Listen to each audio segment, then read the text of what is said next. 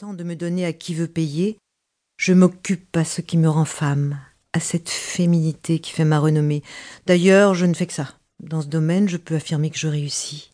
Et ça ne résulte pas tant d'une pratique ni d'une technique, mais d'une souplesse infinie que j'ai, et qui m'avale lorsqu'elle n'est pas supportée par les coups, les caresses.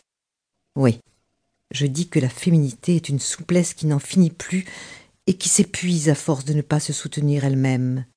Et si toujours je m'effondre partout, dans les situations les plus diverses, dans l'appréhension, la joie, l'ennui, c'est que même assise ou couchée, jamais je ne pourrais l'être assez pour toucher le fond de ma chute. Il faudrait que je tombe en bas de ma chaise, en bas de mon lit.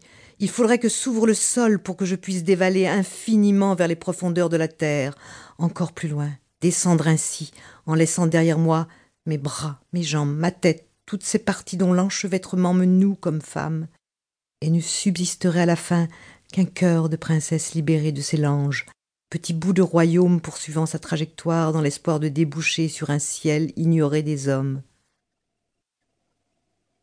Oui, j'imagine déjà ce cœur qui palpite sur lui-même, pour lui-même, sans rien à faire tenir, cœur inutile mais plein.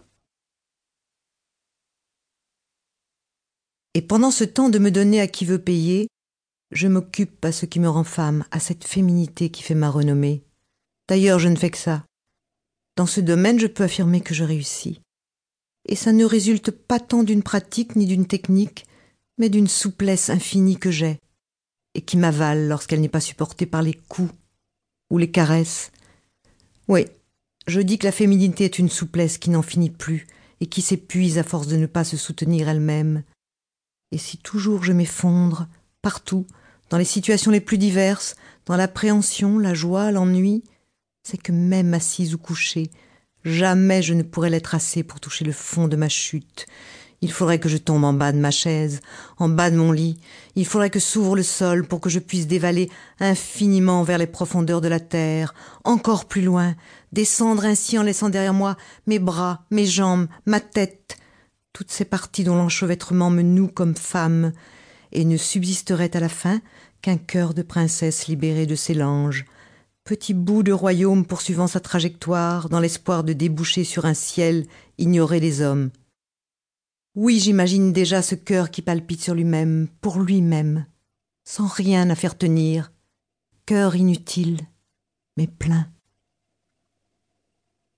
Et il suffit de quelques jours pour créer une habitude, quelques mois à putasser ici et là avec monsieur tout le monde dans un meublé sur Dr Penfield où je me range chaque matin, ou presque, de deux ou trois clients pour comprendre que, voilà, c'est fini, que la vie ne sera plus jamais ce qu'elle était.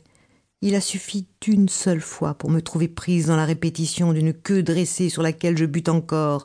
Ici, dans cette chambre, le petit soldat mécanique qui n'a pas la notion des murs, qui continue sa marche vers la mort, même tombé sur le côté les pieds dans le vide.